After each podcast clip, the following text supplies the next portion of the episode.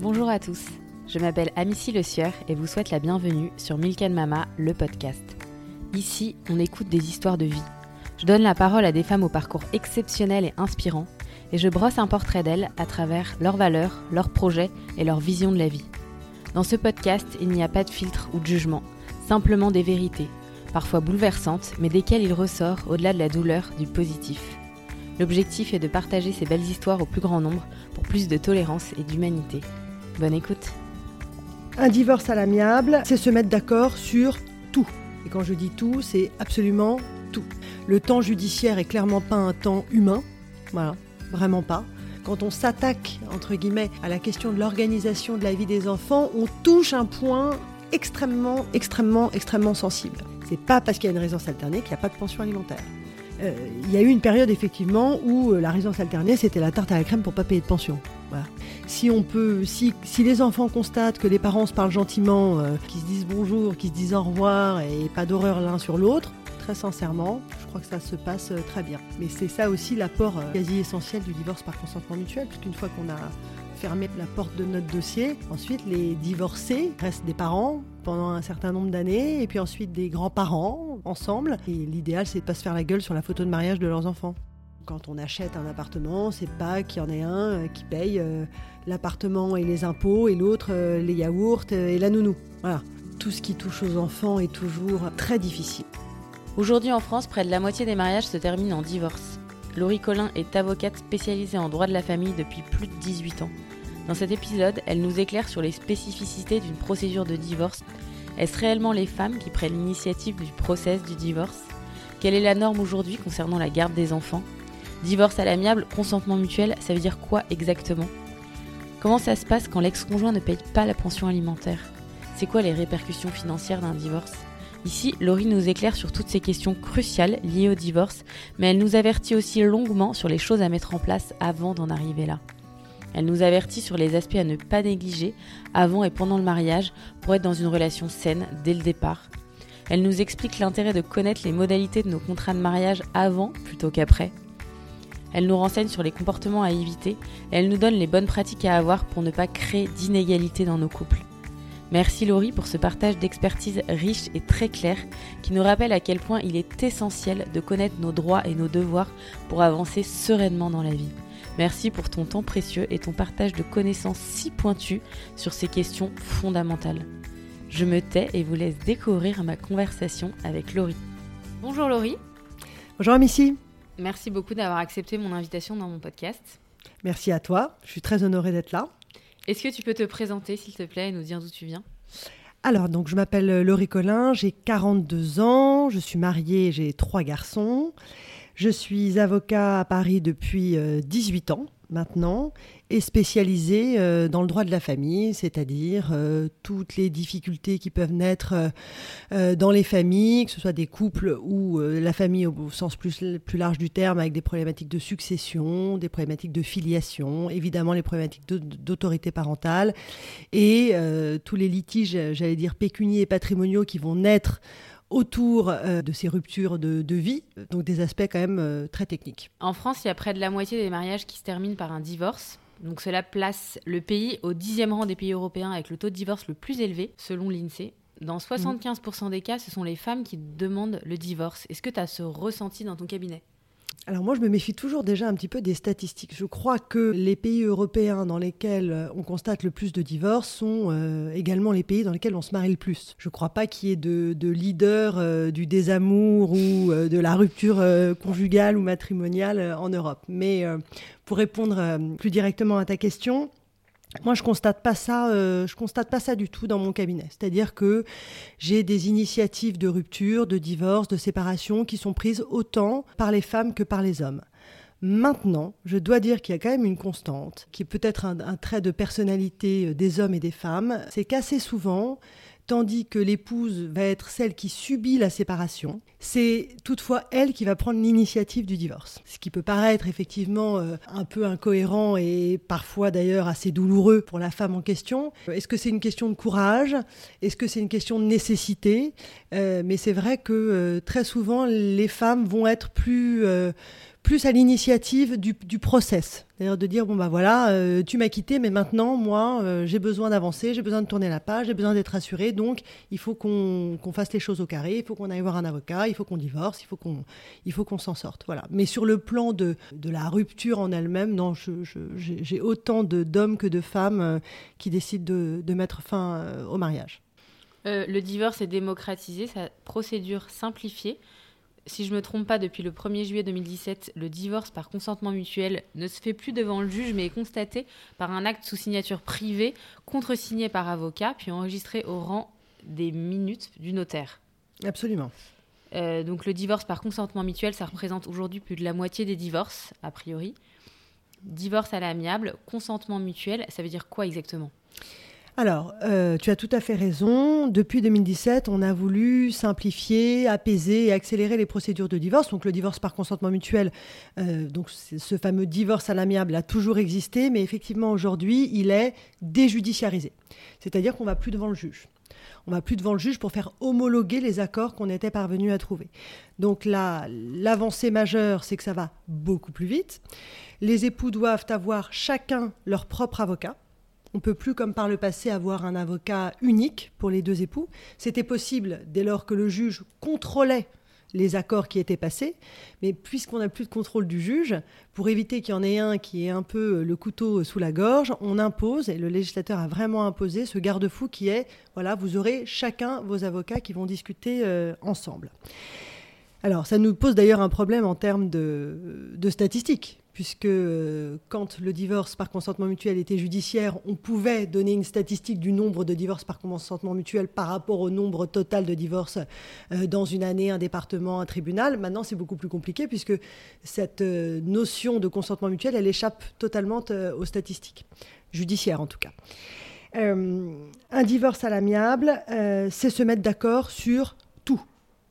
Et quand je dis tout, c'est absolument tout. C'est-à-dire que s'il y a euh, un point même de détail, une mesure, un point d'organisation sur lequel les époux ne sont pas d'accord, on ne peut plus divorcer par consentement mutuel et on est obligé de recourir au contentieux, c'est-à-dire au juge. Donc il faut se mettre d'accord, ah, évidemment sur le principe du divorce, hein. il faut que les deux époux soient d'accord pour, euh, pour divorcer par consentement mutuel, c'est-à-dire sans faire état des raisons pour lesquelles ils ont décidé de divorcer. Alors ce principe du divorce, euh, comme je le dis souvent à mes clients, euh, il n'implique pas que tout le monde soit d'accord pour divorcer dans la joie et la bonne humeur, puisque c'est toujours une étape extrêmement pénible.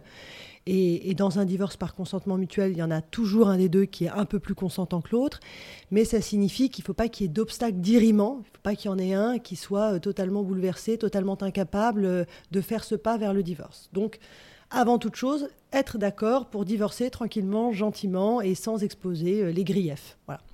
Ensuite, il faut se mettre d'accord sur euh, tout ce qui concerne les enfants, évidemment. Et puis tout ce qui concerne les biens, les biens euh, qu'on a acquis euh, ensemble. Il faut liquider son régime matrimonial, comme on dit. Et puis, il faut se mettre d'accord sur tous les aspects financiers. Voilà. Qui paye quoi, à qui, pourquoi, pendant combien de temps et à quel titre. Donc, c'est un gros boulot. C'est un gros mm. boulot, le, divorce par consentement mutuel. Et c'est une grosse responsabilité vis-à-vis de, de, nos clients qui doivent nous faire confiance puisqu'ils attendent de nous un résultat hein, qui soit euh, à la hauteur de leurs espérances, euh, mais sans jamais savoir ce que ça aurait donné si on était allé au bout du procès judiciaire. Voilà. Donc mm. quand moi j'ai un client qui me dit mais une cliente mais vous êtes sûr maître euh, c'est ça ça vaut ça? Et je lui dis écoutez de mon expérience, de ma pratique, de tout ce que je connais, de, de, cette activité que, je pratique, que j'aime, je vous dis que ça vaut ça, mais si vous voulez en être sûr, faut aller jusqu'à la cour d'appel. Bah donc j'imagine que parfois ça part consentement mutuel et finalement au fil du temps euh, ça finalement ça switch en Oui, ça peut arriver. Ça, peut arriver. C'est-à-dire qu'il y a des gens qui arrivent et qui vous disent "Ah mais nous c'est très très facile, on est d'accord sur tout. Il y a aucun problème et quand vous commencez à gratter, ils sont d'accord sur rien et ça part au contentieux. Et il y a des gens que vous recevez, vous vous dites non mais là on n'y arrivera jamais, ils sont à l'opposé l'un de l'autre, ils s'entendent sur rien, même sur l'argenterie, on va y passer des heures, etc. Et contre toute attente, ça fonctionne et on divorce par consentement mutuel. Donc moi je me méfie toujours de mes premières impressions et j'attends vraiment d'être dans le, dans le dur et dans, le, hmm. dans le fond pour pouvoir me réjouir ou pas me réjouir si malheureusement on doit aller plaider. Donc ça veut dire que consentement mutuel, à la base, c'est pour gagner du temps, gagner de l'argent pour tout en fait, pour gagner évidemment du temps, Mhm. parce qu'une procédure judiciaire c'est extrêmement long, même si on a eu une autre réforme, cette fois-ci du contentieux de divorce, qui permet d'aller un petit peu plus vite. Le temps judiciaire est clairement pas un temps humain, voilà, vraiment pas. Nos clients comprennent pas d'ailleurs, ne comprennent pas le temps judiciaire, c'est très très long. Donc c'est un gain de temps évidemment, c'est un gain d'argent aussi parce qu'une procédure ça coûte cher, et plus elle dure, plus ça coûte cher. C'est évidemment un gain de tranquillité, parce qu'une procédure contentieuse, c'est beaucoup d'énergie, c'est beaucoup d'ennui, c'est beaucoup d'angoisse, c'est beaucoup d'inquiétude. Voilà, donc il faut avoir les épaules aussi pour euh, supporter une procédure judiciaire. Alors c'est vrai que nous, les, avocats en droit de la famille, on est très rompus à l'exercice, donc on soutient beaucoup, en tout cas moi dans ma pratique, je soutiens énormément mes clients, mais c'est euh, très très épuisant psychiquement. Et puis c'est un gain de, sérénité pour les enfants qui est euh, absolument hallucinant. Moi, c'est vrai, quand j'ai des, clientes et des clients qui sont très, très inquiets du divorce parce qu'ils me disent Mais vous vous rendez pas compte, mes enfants ne vont jamais s'en remettre, c'est une catastrophe.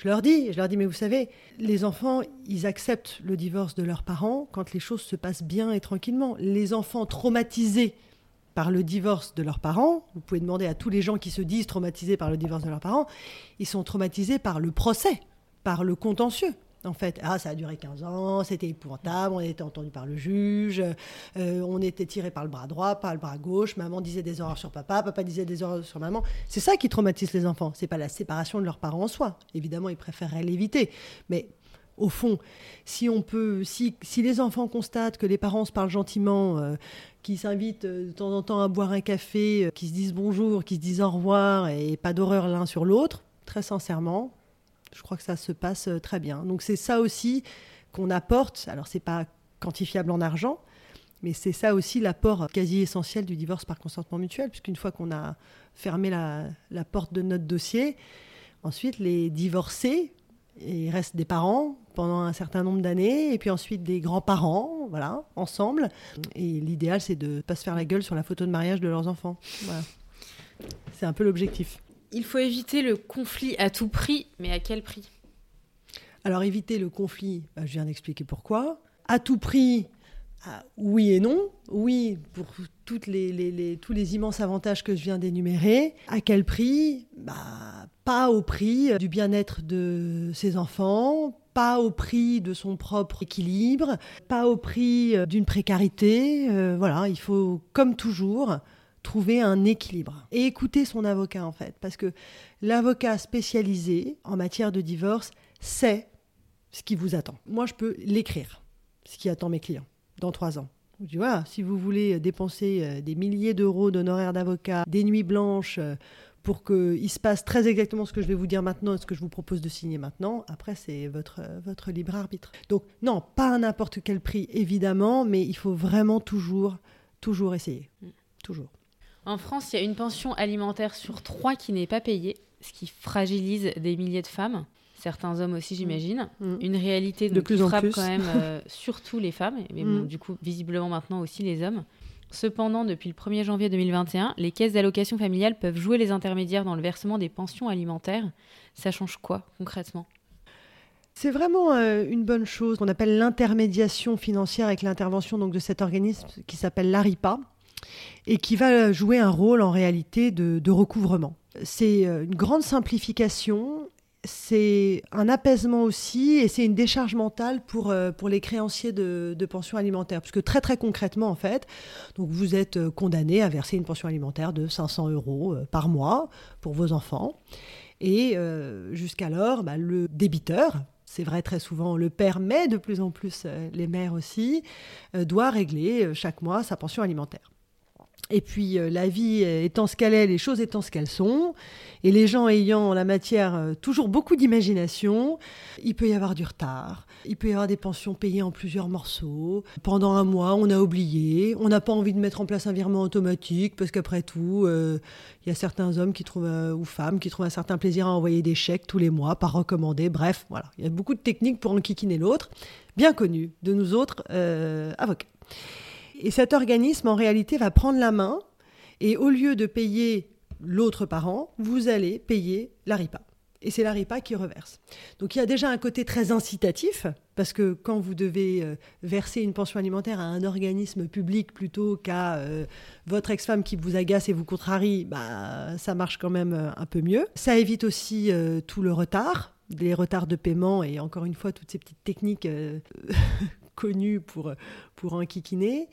Et puis surtout, l'ARIPA va se charger du recouvrement. Parce que quand vous avez une pension alimentaire qui n'est pas payée, que vous en avez besoin pour payer l'école des enfants, l'activité, la bouffe, enfin que c'est vraiment une pension de subsistance, et qu'en plus de ne pas l'obtenir, il faut relancer, courir après votre ex-mari, euh, saisir un huissier de justice, avancer les frais de l'huissier de justice, saisir euh, le tribunal correctionnel parce que ne pas payer sa pension alimentaire, c'est un délit pénal qui s'appelle l'abandon de famille.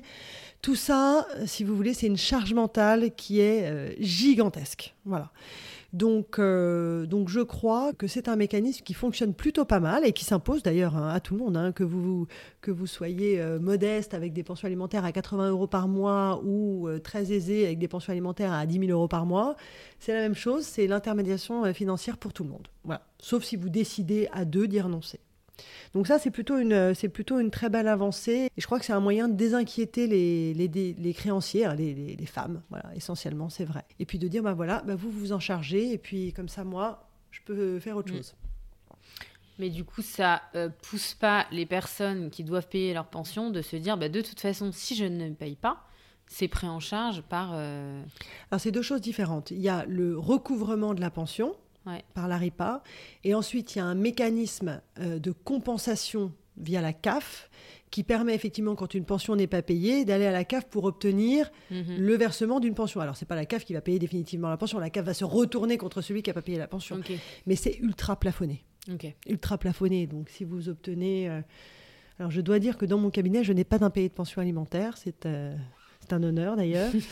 mes clients euh, débiteurs payent et mes créancières et créanciers reçoivent. Voilà. Mais, euh, mais je crois, j'avais une cliente une fois qui avait fait l'exercice. Elle avait obtenu 80 euros par mois sur des pensions alimentaires qui étaient à plus de 1000 euros. Ah oui, d'accord. Donc euh, voilà. Mais c'est vrai que selon, les, selon les, les, cas et selon les montants, les montants de pension et les besoins de celui qui reçoit la pension, ça peut être extrêmement, extrêmement précieux, Bien cette aide-là.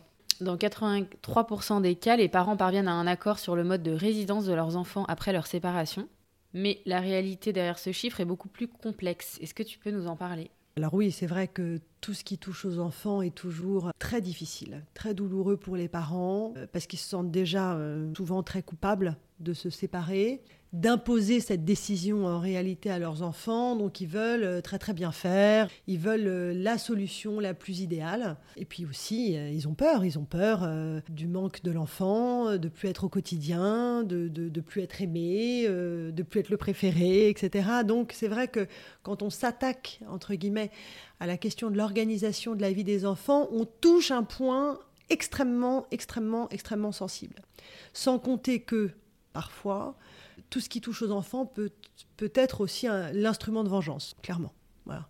Tu me demandes de l'argent, ça me gonfle, bah écoute-moi, je vais t'emmerder avec les enfants, je vais euh, demander euh, la chose qui te fait le plus peur au monde, la résidence alternée, ou euh, je vais dire que tu es folle, dépressive, et je vais demander la garde des enfants, ou je vais dire pourquoi. Bon.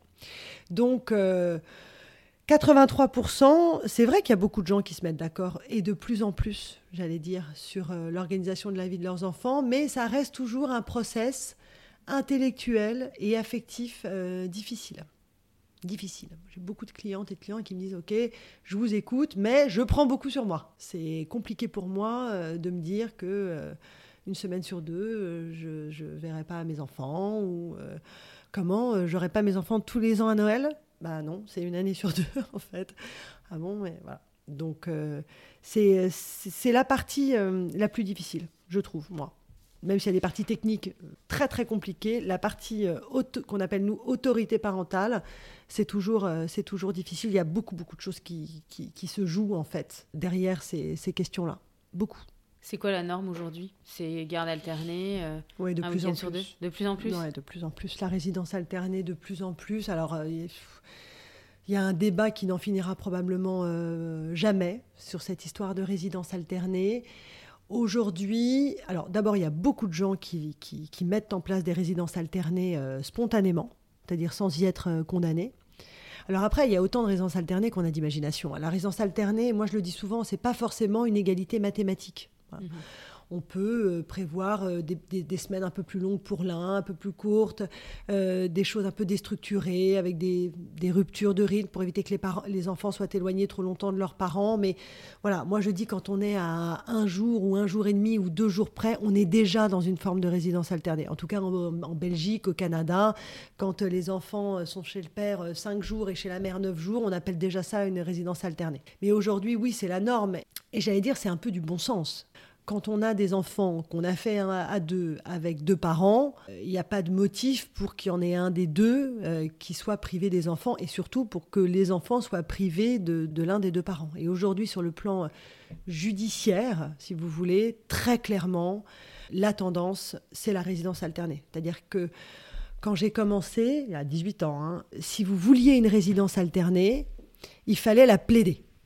C'est-à-dire qu'il fallait expliquer pourquoi la résidence alternée était conforme à l'intérêt des enfants, pourquoi ce serait formidable, pourquoi ça allait marcher, pourquoi euh, toutes les garanties étaient réunies pour que ce soit euh, nickel, les attestations, les photos de l'appartement, la totale.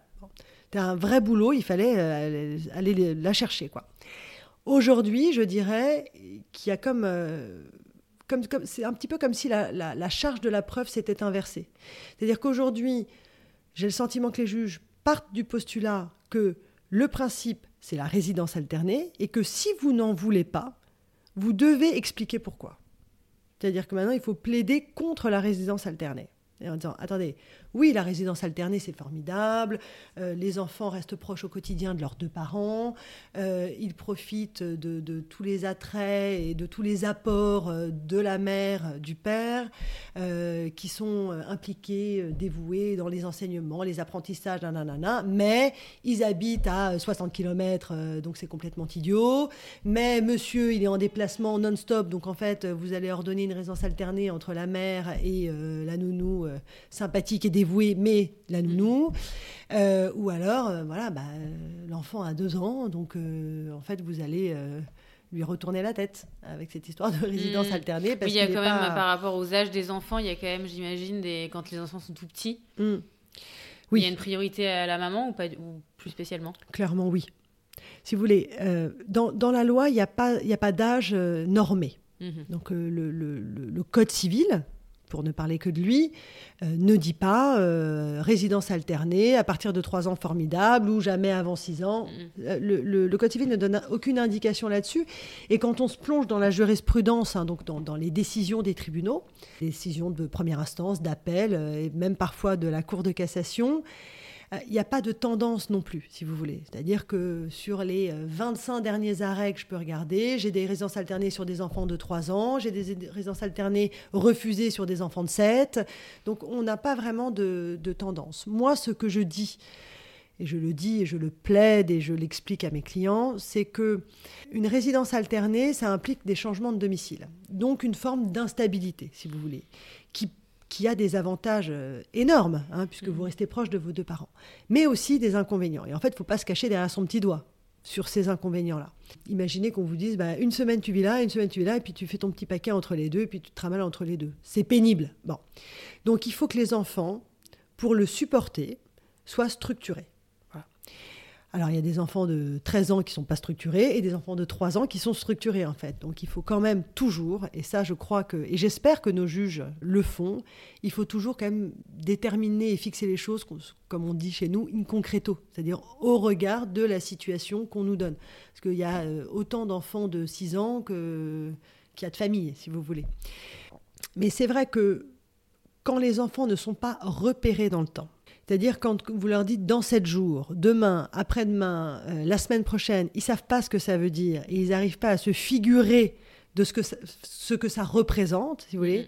Je pense que c'est difficile pour eux psychiquement de supporter une résidence alternée. ça ne veut pas dire qu'il va y avoir du sang sur les murs, mais c'est vrai que si on veut que l'enfant puisse se construire correctement, de manière équilibrée, etc. et puis et puis si on souhaite que la résidence alternée fonctionne, parce que euh, les, parents veulent le bonheur de leurs enfants, donc c'est des gamins qui commencent à avoir des manifestations somatiques, euh, je l'ai vu, je l'ai plaidé encore il n'y a pas longtemps, des enfants qui, qui, ont somatisé. Hein, un petit garçon de deux ans en résidence alternée probatoire, et ça a été, enfin, j'allais dire, cette pratique de la résidence alternée a été une véritable catastrophe, une véritable catastrophe. Voilà. Donc si on veut, faire, on veut être un peu attentif à ça, moi je crois que l'âge un peu idéal de la résidence alternée, c'est quand les enfants d'abord sont scolarisés. Avant 3 ans, euh, c'est difficile, voilà. Mais après, il y a des gens qui mettent en place des résidences alternées sur des enfants de 18 mois et ça se passe à merveille. Hein. Mhm. À merveille. Hein. Mais c'est vrai qu'avant la scolarisation, c'est un peu difficile. Et puis, c'est vrai que pour moi, le palier, c'est le CP. Voilà, parce que quand on rentre en CP, ben, on commence à, se figurer le temps qui passe. Voilà. Donc là, je sais que euh, il reste encore une semaine d'école et un week-end, et ensuite je retrouve maman, je retrouve papa. Ça, ça me paraît un critère effectivement essentiel, l'âge. Et il y a une autre chose qui est extrêmement importante, mais les, les juges n'en tiennent plus tellement compte d'ailleurs, mais il faut, il faut être attentif à ça, c'est la communication entre les parents. C'est-à-dire que vouloir mettre en place une résidence alternée quand on se parle pas, quand on passe son temps à dire des horreurs sur l'autre et quand on a euh, des systèmes éducatifs hyper différents, c'est pas non plus terrible pour les enfants. Mais aujourd'hui, les juges disent bah, écoutez, vous vous séparez, vous êtes devant nous, c'est que vous vous entendez pas très bien. Donc, si on fait de l'entente un critère pour mettre en place des résidences alternées, il n'y en aura plus une seule. Bon, c'est pas complètement inexact non plus. Puis c'est vrai qu'il y a des parents qui se débrouillent pour euh, créer des mésententes pour justement éviter ces modes de garde-là. Mais je dirais la résidence alternée, euh, c'est formidable, mais il faut que ce soit adapté. Et là, c'est vraiment, vraiment au cas par cas. Mais vraiment au cas par cas. C'est quoi les répercussions matérielles de la garde alternée, justement, de la coparentalité? Alors, c'est deux choses différentes. La coparentalité, euh, elle existe de plein droit pour tous les parents à partir du moment où ils ont reconnu leurs enfants. Donc, la coparentalité, ça veut dire que on partage l'autorité parentale. Il n'y a pas un parent qui est plus important que l'autre. Il n'y a pas un parent qui a plus de pouvoir décisionnaire que l'autre. Toutes les décisions importantes pour les enfants, on doit les prendre conjointement si vous voulez aller euh, acheter un t-shirt chez Petit Bateau ou un pain au chocolat, vous n'avez pas besoin de l'accord de l'autre. Mais pour le choix d'une école, le choix d'une activité, le choix d'un praticien, d'un suivi médical, euh, voilà, il faut l'accord absolument des deux. Donc ça, c'est, euh, j'allais dire, la, règle primordiale et essentielle de la coparentalité. Quelle que soit l'organisation de la vie de vos enfants. Donc, il y a une coparentalité en résidence alternée et il y a aussi une coparentalité quand euh, les enfants vivent euh, chez la mère et que le père habite euh, Tahiti et qu'il les voit un mois par an. La coparentalité, elle existe dans tous les modes de, de garde, dans tous. Et maintenant, les implications matérielles, donc au sens financier du terme? Ouais, en fait, je me suis mal exprimée. La garde alternée aujourd'hui, ça change quoi financièrement pour le couple? Alors, la, mise en œuvre d'une résidence alternée peut avoir effectivement un impact sur les modalités de la contribution à l'entretien et à l'éducation des enfants cette contribution, elle est fonction des revenus euh, de chacun, du niveau de vie de chacun, des charges de chacun, des besoins des enfants évidemment, hein, puisqu'un enfant qui est dans une école privée, euh, qui fait 12 activités extrascolaires euh, et qui voit trois psys, bah, ça coûte plus cher qu'un enfant qui est dans une école publique, qui n'a pas de problème de santé et qui bouffe pas la cantine. Voilà. Donc ça dépend de tous ces critères-là et ça dépend aussi effectivement de l'amplitude de la garde. C'est-à-dire que, pour vous donner un exemple très concret, si l'enfant est en résidence chez sa mère et qu'elle voit, euh, son, qu'il voit son père un week-end sur deux, bah, la mère, elle a quatre pleins de bouffe à faire par mois. Voilà. Et on sait que par définition, c'est elle qui va gérer le trousseau d'habillement euh, de l'enfant, euh, l'achat des fournitures, les livres, nanana. Donc on va accorder à ce parent-là une contribution qui va tenir compte du fait que l'enfant est à sa charge financière quasi tout le temps, sauf euh, deux week-ends par mois et la moitié des vacances. À partir du moment où on met en place une résidence alternée, par la force des choses, on réduit le niveau de charge courante des deux parents, puisqu'ils partagent le budget alimentation, le budget habillement, le budget euh, loisirs, le budget coiffeur, etc., etc. Donc ça peut effectivement avoir un impact sur le montant euh, de la pension alimentaire qui peut être versée. Mais c'est pas parce qu'il y a une résidence alternée qu'il n'y a pas de pension alimentaire.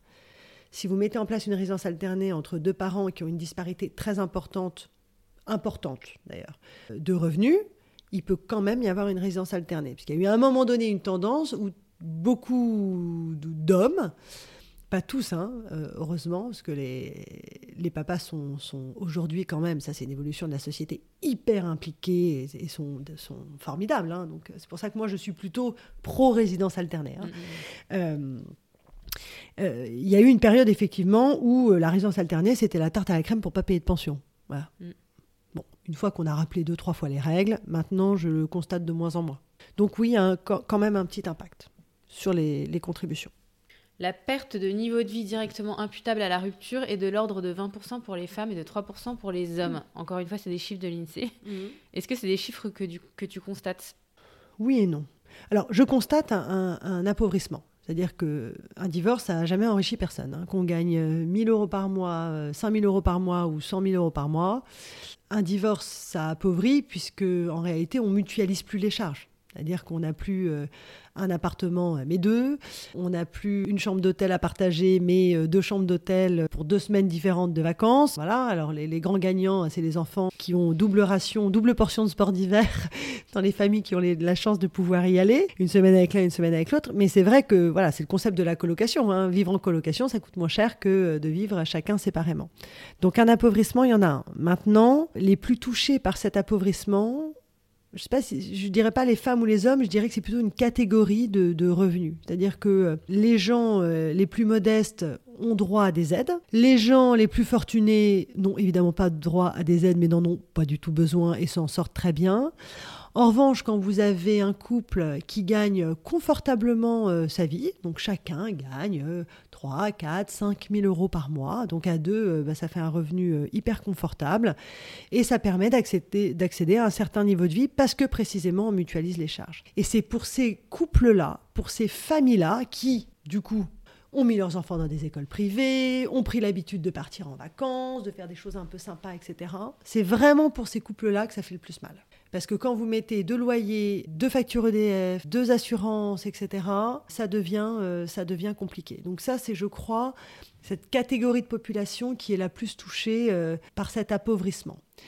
Maintenant, je comprends aussi le- le- les statistiques que tu donnes. C'est-à-dire que oui, les femmes euh, s'appauvrissent davantage dans le cadre d'un divorce parce que les femmes sont quand même celles qui ont généralement les revenus les plus inférieurs. Donc, qui sont les, plus impactées. Maintenant, on a des systèmes, alors avec les contributions pour les enfants, qui permettent euh, de nuancer cette disparité pour que les enfants puissent bénéficier d'un train de vie à peu près équivalent chez l'un et chez l'autre. Donc, on a les pensions alimentaires pour les enfants, on a la prestation compensatoire entre époux.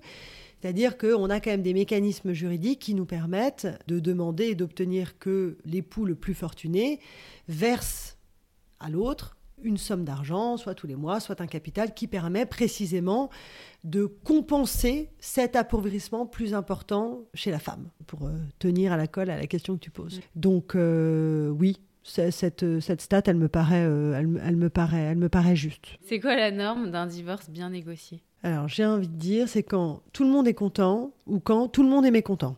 Voilà. Mais il faut pas qu'il y en ait un qui soit vraiment, vraiment, vraiment euh, très, très, très content et l'autre vraiment euh, désespéré. C'est comme tout, c'est une question d'équilibre. Il faut que les gens soient à l'aise pour signer l'accord. Il faut que les gens se disent voilà, j'ai pris la bonne décision, j'ai conscience de ce que je m'épargne, j'ai conscience euh, que c'est que c'est bien, j'ai conscience que ce que j'avais en tête c'est inatteignable, et donc je vais me je vais me satisfaire de ça. Et puis surtout, euh, je vais pouvoir me projeter.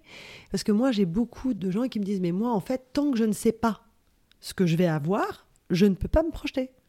Bien sûr. Je ne peux pas me projeter. Bien sûr. Est-ce que je, je- je- j'essaye d'acheter un appartement? Est-ce que je continue à louer? Euh, Est-ce que euh, je continue mes formations pour obtenir le job de mes rêves Ou est-ce que je me prends tout de suite un job alimentaire? Voilà.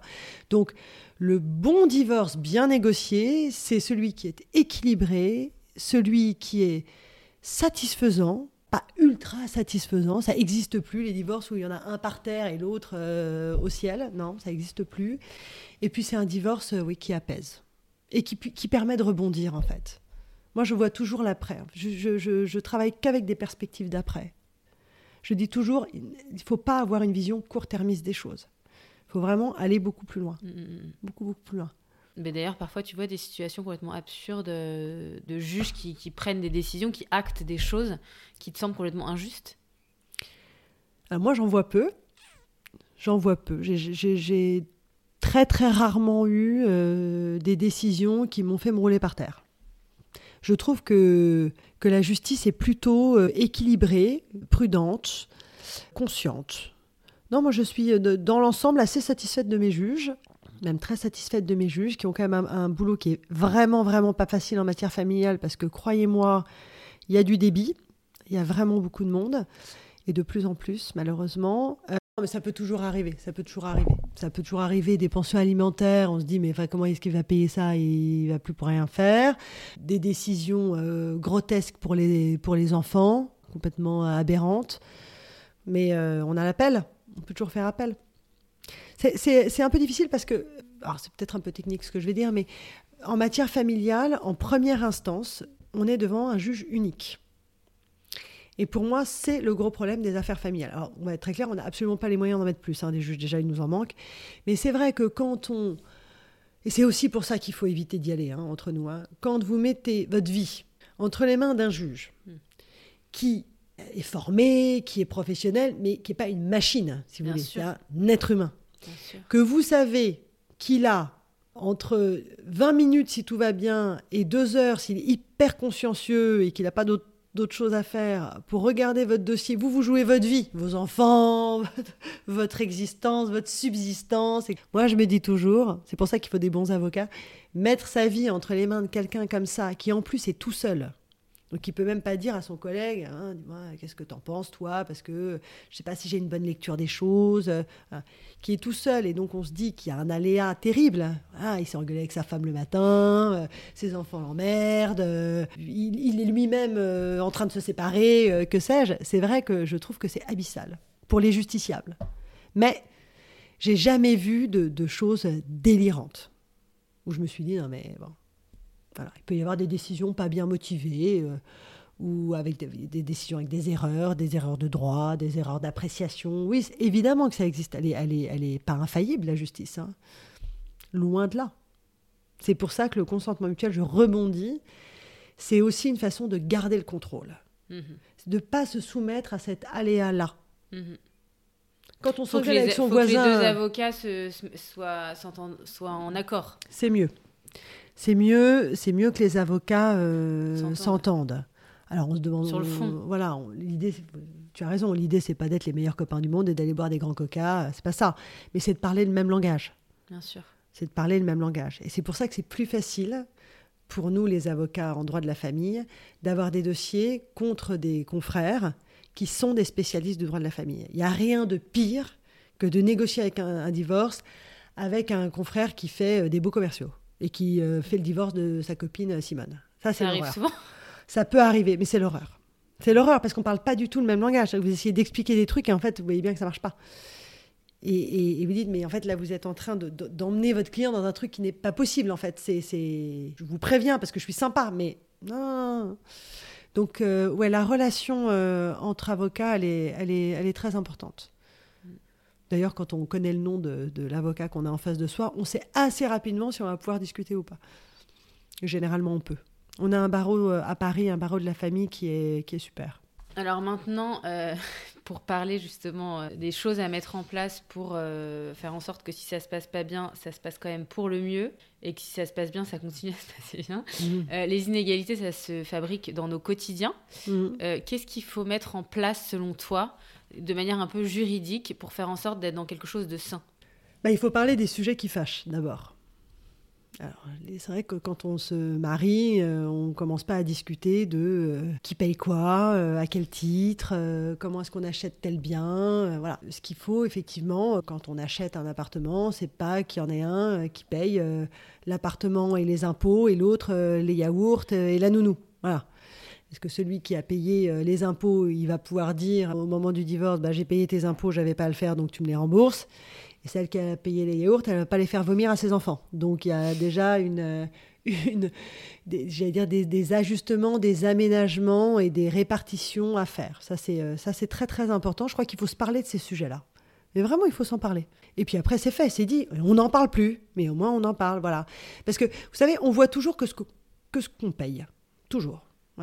Donc, moi, je vois beaucoup de couples qui me disent Ouais, mais euh, il paye rien, euh, je paye tout, etc. Et puis, quand on regarde ce que chacun a payé, et on peut passer des heures à faire le calcul exact de ce que chacun a payé. Je me souviens, j'avais comme ça une, maison en indivision en Corse, et ma cliente ne cessait de me dire Je paye tout, je paye tout, je paye tout pour la maison, il ne paye rien. Et mon confrère me disait Mon client en a ras-le-bol, il paye tout, il paye tout, il paye tout, il paye tout. Je dis ben, On va faire les comptes. On a fait 5 ans de compte. Avec donc ma cliente qui dit je paye tout, il ne paye rien. Et lui qui dit la même chose. je vous assure, je, je, rigole pas. On a fait 5 ans de compte, on était à 2 euros près. Ils avaient payé exactement la même chose, à 2 euros près. Ça nous a pris 25 heures hein, de faire les comptes, hein, à 2 euros. Mais on voit que ce qu'on paye. On voit pas ce que paye l'autre. Donc, si c'était parlé on n'en serait pas arrivé à ce truc de passer 25 heures à éplucher les EDF, les machins. Voilà, parce que lui, il payait le jardinier, et elle voyait, voilà, quand, quand vous voyez pas le jardinier tondre, bah vous vous dites pas, tiens, le jardinier est venu tondre. Voilà, tout est, tout est un peu comme ça. Donc ça, c'est un, premier, une première chose euh, très très importante. C'est parler de toutes ces questions euh, financières. C'est pas très amusant, mais il faut le faire. Ensuite, je crois qu'on est aussi un peu maître de son destin. Euh, les inégalités se fabriquent aussi parce qu'il y a des femmes qui acceptent, euh, et des hommes d'ailleurs, qui acceptent de d'abandonner une carrière, euh, qui acceptent de réduire leur temps de travail, qui acceptent des boulots qui sont pas terribles ou pas pas assez bien payés parce que l'autre lui dit ah mais tu sais moi je gagne super bien ma vie, c'est un peu con, on paye une nounou alors que bon voilà et puis ton ton boss il te laisse jamais partir en week-end donc c'est pas sympa. Ah ben oui, mon amour, bien sûr, euh, j'arrête de bosser. Et puis 15 ans plus tard, euh, quand vous retrouvez le bec dans l'eau, euh, vous les rattrapez pas, les 15 ans d'expérience ratée. Voilà. Donc ça, c'est vraiment plutôt à destination des femmes, mais aussi des hommes, parce qu'il y en a de plus en plus. je crois que il faut garder toujours une indépendance financière. Toujours. Voilà. Après qu'on ait intrinsèquement envie de, de, de s'occuper de ses enfants, de prendre un congé parental, évidemment. Voilà. Mais le mariage, c'est pas une assurance vie en fait. Donc, si vous pensez que l'intégralité des sacrifices que vous faites vont être compensés au centime près au moment du divorce, rien n'est moins sûr. Rien n'est moins sûr. Voilà. Donc, je crois qu'il faut, euh, faut tout. Moi, j'ai été élevée comme ça par ma mère. Elle m'a toujours dit faut, faut que tu bosses, faut être indépendante financièrement. Comme ça, le jour où tu veux partir, tu peux partir, ce qui est vrai aussi mais surtout euh, voilà de, de, de, garder un peu le, contrôle de sa vie. Ça c'est le, si j'avais des filles, c'est le conseil numéro un que je donnerais à mes filles. Mais je n'ai que des garçons. bah faut, tu, tu, peux tout à fait le dire à tes mais garçons. je leur dirais aussi tiens, ce sera pas du luxe. Comme la tendance s'inverse, bientôt ce sera plutôt des conseils à donner aux garçons. Exactement. Euh, pourquoi selon toi les questions d'argent elles sont toujours aussi taboues dans le couple? Ah elles sont tabous dans le, dans le couple, dans, le, dans les familles, euh, entre copains. Enfin, je veux dire, on dit souvent que le sexe et l'argent sont quand même les deux sujets qui fâchent et qui peuvent fâcher euh, les couples, les fratries euh, les plus unis. Je crois que c'est tabou parce que euh, l'argent, c'est la source des inquiétudes. On a peur de manquer, voilà, on a peur de devoir compter. L'argent, c'est aussi le marqueur, là je, pense plus au divorce, hein, c'est aussi le marqueur du niveau de vie social. Pour certains, c'est une forme de bonheur. Vous voyez, je parlais des successions. L'argent, par exemple, dans les, dans, les, dans les litiges et les contentieux de succession, euh, c'est aussi un marqueur d'amour. Voilà. Et on t'a laissé plus à toi et moins à moi parce que toi, on t'aimait plus ou toi, on t'a donné. Parce que maman et papa, ils sont occupés de toi et ils t'ont payé ton loyer pendant que nous, ils ne nous aidaient pas. Tout tourne autour de ça parce qu'en fait, l'argent, ça dit autre chose que l'argent en soi ça dit autre chose. On dit, ouais, la santé, c'est ce qui compte le plus. bah, quand tout le monde est en bonne santé, on se fout vraiment bien sur la gueule pour l'argent. Ça, il n'y a pas de problème. Et même quand il y en a certains en mauvaise santé. Ça dit beaucoup de choses concrètes et ça dit aussi d'autres choses beaucoup plus affectives, l'argent. Et encore une fois, ça peut être aussi un outil de vengeance. Hein. Tu m'as quitté, tu vas payer. Homme ou femme, hein. les deux. Ou alors, tu as voulu partir, t'auras rien. Ça aussi très classique. C'est pas très 2023, mais mais il y a quand même encore beaucoup, beaucoup d'hommes et de femmes qui, qui, réagissent vraiment comme ça. Comme il y a beaucoup de femmes qui ne supportent pas quand on leur dit que effectivement elles doivent verser une prestation compensatoire à leur mari. Elles le supportent pas. Ah, les hommes le supportent pas bien, bien.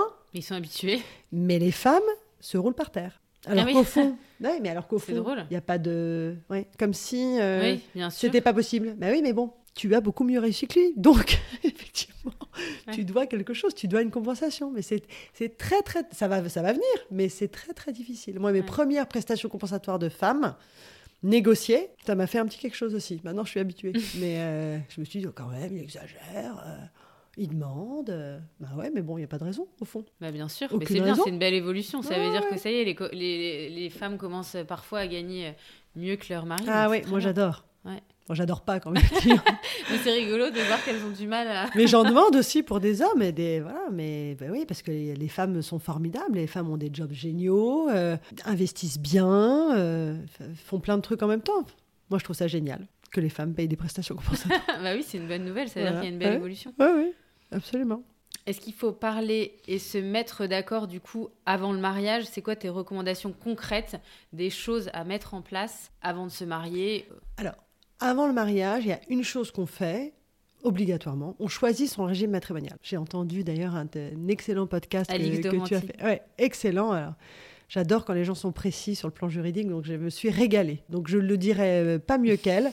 On choisit son régime matrimonial, donc la séparation des biens. Hein, ce qui est à moi est à moi, ce qui est à toi est à toi, et ce qui est à nous est à nous dans les proportions qu'on décide la communauté réduite aux acquets, qui dit, bah voilà, à partir du moment où on se marie, on a cette idée qu'on met tout en commun.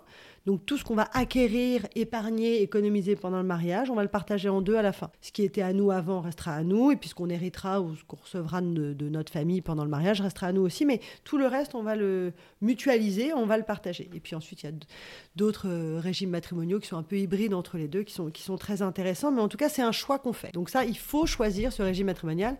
Et j'ai un, notaire que j'aimais beaucoup qui disait toujours la première grosse engueulade de couple, c'est dans mon bureau quand on justement on discute du régime matrimonial. C'est le fameux, mais tu veux faire une séparation des biens, ça veut dire que tu ne m'aimes pas, euh, ça veut dire que tu, tu penses qu'on va se séparer, etc., etc. Donc ça, c'est une vraie, vraie réflexion qu'on doit mener, encore une fois, avant le mariage. Et c'est pas simplement une question de « ah, mon mari est très riche » ou « moi, j'ai beaucoup de biens, donc je choisis ». C'est aussi une la vision qu'on a de ce que doit être le mariage. Il y a des gens qui se posent même pas la question. Je me marie, je mets tout en commun. Il y en a d'autres qui disent non, attends, moi je me marie parce que c'est sympa et tout, et puis c'est protecteur en cas de décès. Hein. Mais il n'est pas question que euh, la boîte que je suis en train de créer euh, soit à nous deux. Donc c'est un débat déjà presque philosophique.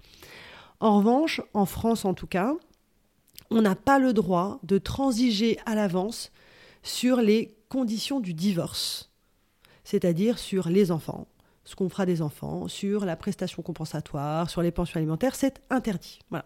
Ce, sont des droits qu'on appelle des droits indisponibles. Donc aux États-Unis, on connaît cette notion de, de prenup, pré-contrat de mariage. On dit si tu pars avec euh, une blonde, c'est tant. Si tu pars avec une blonde. Ah, ça se négocie pendant, avant le mariage. oui, que je connais ou qui est une amie, c'est tant. Euh, si je suis humiliée, voilà. Ça, c'est je caricature un peu, mais c'est un peu l'idée. Mais ça, c'est totalement interdit en France. Donc, vous ne pouvez pas anticiper. Vous n'avez pas le droit de le faire. Donc, on est maître de son destin, on fait ses choix en toute connaissance de cause. On a le droit aussi, d'ailleurs, pendant la durée du mariage, de changer son régime matrimonial.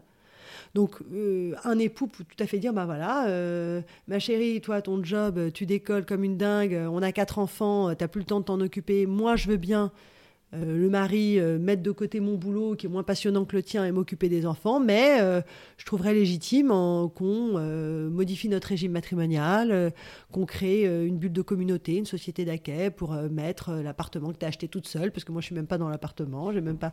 On peut aussi faire évoluer son contrat de mariage, son régime matrimonial en réalité, au fil des décisions qu'on prend. Mais après, il n'y a pas grand, grand chose à anticiper. Non, mais au moins connaître, savoir ce que, ce que représentent ces contrats-là, savoir ce qu'il y a dedans. Et eh oui, et ça, c'est un peu tout le problème, c'est que quand vous faites pas de contrat, parce que vous pouvez aussi décider de ne pas faire contrat, vous tombez dans le régime légal français, qui est celui de la communauté euh, réduite aux acquets. Moi, j'ai quand même, je sais pas, je dirais 4 euh, clients sur 5 mariés en communauté qui n'avaient pas compris, en fait, ce que c'était que la communauté. ce qui est normal, puisqu'ils ne sont pas allés chez le notaire, puisqu'ils n'ont pas fait de contrat. Et donc c'est moi qui leur explique. Ah bah la communauté, bah, c'est un partage par moitié en fait, de ça, de ça, de... Ils me disent, mais euh, ça aussi, ça se partage par moitié. Bah, je dis, oui, ça aussi. Et ça aussi, ça se partage. Ah bah oui, ça aussi. ils sont fous. Et je, le comprends, parce qu'il n'y a pas eu d'information préalable, en réalité. Puisqu'ils ne sont pas allés chez un notaire pour faire un choix de contrat, ils ont décidé qu'ils n'en feraient pas. Donc c'est pas forcément la bonne solution. Non. Moi, je recommande quand même de... De faire un contrat non, ça dépend de, ça dépend. Encore une fois, je recommande pas de choisir un régime plutôt qu'un autre. Je recommande d'avoir toutes les informations pour pouvoir choisir. Bien sûr. Après, y a, euh, tout dépend de, la, encore une fois, de, de la consistance de son patrimoine, de, son éducation, de sa vision du mariage. De, ça dépend d'énormément, d'énormément, d'énormément de choses. De la raison pour laquelle, des raisons pour lesquelles vous vous mariez aussi. Il y a des gens qui vont se marier parce qu'ils ont eu un coup de flip et qu'ils veulent protéger l'autre, parce qu'ils partent vivre à l'étranger euh, et que l'autre ne pourra pas travailler euh, s'il n'y a pas de mariage. Il y a tellement de raisons de se marier et ce qu'il faut, c'est être informé, être éclairé. Et ensuite, vous faites votre choix en toute connaissance de cause. Mais vous aviez toutes les options. Ça, c'est vachement important. Et ça évite d'ailleurs les frustrations à la fin. Que quand on vous explique un régime matrimonial qui est le vôtre mais que vous n'avez pas choisi, c'est un peu la sidération. Donc il faut savoir juste où on met les pieds. Comme ça, on peut faire les choses pendant le mariage en considération du régime qu'on a choisi. Attention, on est en séparation des biens. Donc euh, moi, l'appart, je veux qu'on l'achète à deux. Je veux pas qu'il l'achète tout seul et qu'il me fasse faire la déco. Voilà. Au moins, vous savez, vous avez les notions. C'est pas très très très compliqué. L'idée, c'est de pas savoir liquider un régime, parce que ça, c'est compliqué, mais le comprendre comprendre vraiment les grandes tendances euh, de chaque régime matrimonial. Toujours un bon notaire dans une famille. Toujours, toujours. Mm, mm. Ça, c'est très important. Oui, sachant que souvent, quand on se marie, on va voir le notaire de famille de, d'une famille ou de l'autre qui n'est pas forcément. Euh, Exactement. Alors, ça, c'est quelque chose que je recommande pas. Parce que vous allez voir le notaire, bah, d'aller voir précisément un notaire. Je, le disais hier à une, une nana qui est venue me voir que j'ai trouvé absolument euh, lumineuse, lumineuse, solaire et je l'ai envoyé chez un notaire pour faire un truc et je lui ai dit attention hein, on va pas chez le notaire de famille hein, celui qui va prendre votre mari par les épaules en disant alors Jean-Pierre viens voir on va se boire un petit whisky je vais t'expliquer ce qu'on va faire avec ta femme. Dit, vous allez voir un notaire je lui ai donné trois noms familialiste qui fait que ça carré pro et qui vous explique tac tac tac tac tac le truc qui vous demande pas comment va votre oncle le grand-père le machin et n'oublie pas pour la donation de ta sœur et tout. Voilà. Ça c'est vraiment important. En plus il n'y a pas de confiance il faut qu'il faut y ait de la confiance. Donc il faut qu'il y ait de l'impartialité. Et vous traînez la petite minette de 25 ans euh, chez le notaire de son beau-père, euh, autant vous dire qu'elle va pas moufter. Ça, c'est très très important. Hyper intéressant. Que tu, tu aurais un truc où à chaque fois tu te dis, bah, c'est un truc tout bête, mais je me rends compte qu'à chaque fois les couples ils font telle erreur ou tel truc. Bah, alors, l'erreur la plus, la plus manifeste que font les femmes, j'en ai un peu parlé tout à l'heure justement, c'est la question des impôts. C'est-à-dire que quand vous êtes marié, je vais essayer de simplifier le propos parce que ça devient euh, un peu technique. Quand vous êtes marié sous le régime de la séparation des biens, donc ça vaut que pour les gens qui se séparent de biens. Quand vous êtes marié sous le régime de la séparation des biens, donc la règle globale hein, en matière de, de mariage, c'est que chacun contribue à proportion de ses facultés aux charges du mariage et qu'on ne fait pas de compte. On fait pas de compte. Donc, euh, on paye au mois le mois, tu payes ci, tu payes ça, et on n'a pas le droit de dire dix ans plus tard, ouais, j'ai trop payé. Y compris aujourd'hui, et c'est très ancré maintenant, sur les échéances de prêt du logement principal et même de la résidence secondaire. Donc, quand il y en a un qui paye le prêt, si le prêt est à 50-50, bien sûr, et l'autre qui paye la nounou, c'est plus très grave. En revanche, les impôts, l'impôt sur le revenu, c'est pas considéré juridiquement comme une charge du mariage. Ce qui veut dire que la loi dit chacun des époux séparés de biens doit payer son propre impôt. Et l'erreur la plus récurrente des femmes, et les femmes gagnent leur vie maintenant, donc on ne parle pas de petites sommes, hein, on parle de sommes importantes, hein, c'est de dire, parce que c'est la charge virile de payer l'impôt, c'est de dire, bah, le, mari dit, bah, je, moi je paye les impôts, comme ça de toute façon c'est prélevé sur mon compte, et puis toi tu n'as qu'à payer les vacances à l'île Maurice. Et donc moi j'ai des nanas qui arrivent et qui doivent 400, 500 000 euros de créances fiscales parce qu'elles doivent rembourser à leur mari tous les impôts qui ont été payés à leur place. Mais en revanche, je ne peux rien faire avec mes vacances à l'île Maurice. Voilà. Donc ça, typiquement, c'est des choses qu'on arrive à négocier avec des confrères intelligents parce que en équité, c'est lamentable. Mais en droit, c'est l'énorme erreur. Il faut faire 50-50 les impôts. Ah bah non, c'est vachement plus compliqué que ça, malheureusement. Parce que l'impôt étant, euh, c'est pour ça qu'il faut toujours un bon notaire, un bon avocat. Mm. L'impôt est progressif en France, donc on peut même pas faire une règle de 3. Parce que si vous avez euh, quelqu'un qui gagne très très bien sa vie, il est imposé à 41%, vous, vous êtes imposé à 20%. Si je fais une règle de 3, vous n'êtes pas dans la bonne case, en fait, dans la bonne tranche. Donc, en fait, il y, a des techniques qui ont été posées par la Cour de cassation qui sont, au fond, pas très compliquées. Il faut juste savoir les faire. Mais en fait, il faut calculer l'impôt qu'aurait payé chaque époux s'il avait été imposé tout seul avec la moitié des avantages fiscaux, blablabla. Bla, bla, bla. C'est un petit calcul un tout petit peu technique pour savoir quelle est la charge fiscale de, de chacun. Mais maintenant, je dois dire qu'avec le prélèvement à la source, en tout cas pour les salariés, ça va quand même beaucoup régler mes problèmes de créances fiscales puisque c'est prélevé sur le salaire. D'ailleurs, mes demandes de créances fiscales, elles s'arrêtent en 2017. Ah oui, parce qu'après, coup de bol, il y a le prélèvement à la source. Mais ça peut, ça peut être des sommes énormissimes, parce que vous pouvez, en plus, il n'y a pas de prescription, donc vous pouvez remonter 20 ans en arrière. C'est fou. Et là, j'ai une cliente que j'aime beaucoup, qui va demander, qui de, je demande, euh, ouais, presque un million d'euros de créances fiscales à payer les impôts de son mari depuis 25 ans. Il n'est pas content. Là, c'est bien. Pour le coup, c'est dans l'autre. Ah, ça me fait très plaisir. J'ai travaillé avec un fiscaliste qui m'a dit mais j'adore de ce côté-là, ça ne nous arrive jamais Laurie. J'ai dit bah oui mais là je suis très contente. C'est ma cliente qui a payé tout tout tout tout tout. Chaque fois elle m'a dit je veux qu'il me rembourse, je veux qu'il me J'ai dit il peut pas, maintenant je peux pas, il y a pas de fondement, non non on peut pas. Je dis ah les impôts, ah, les impôts on peut. Une fois ça m'est arrivé dans ce sens-là, une seule fois. Merci beaucoup Laurie. Merci à Missy. Et maintenant comme à la fin de chaque podcast, euh, il y a les mots de la fin. Ton petit déjeuner. Café noir. Ton parfum. L'eau de bon point de mes enfants. Un livre. Anna Karenine de Tolstoï, pour rester dans le thème. Une femme qui t'inspire. Mon associé, Dominique Pivnica. Ta devise. Pas de blabla, des résultats. Merci beaucoup, c'était hyper intéressant. Merci. Merci infiniment pour votre écoute. Si le podcast vous a plu, n'hésitez surtout pas à en parler autour de vous, à vous abonner et à me mettre des étoiles ou des commentaires sur iTunes. Vous pouvez également me suivre ou me contacter sur Instagram. À très vite.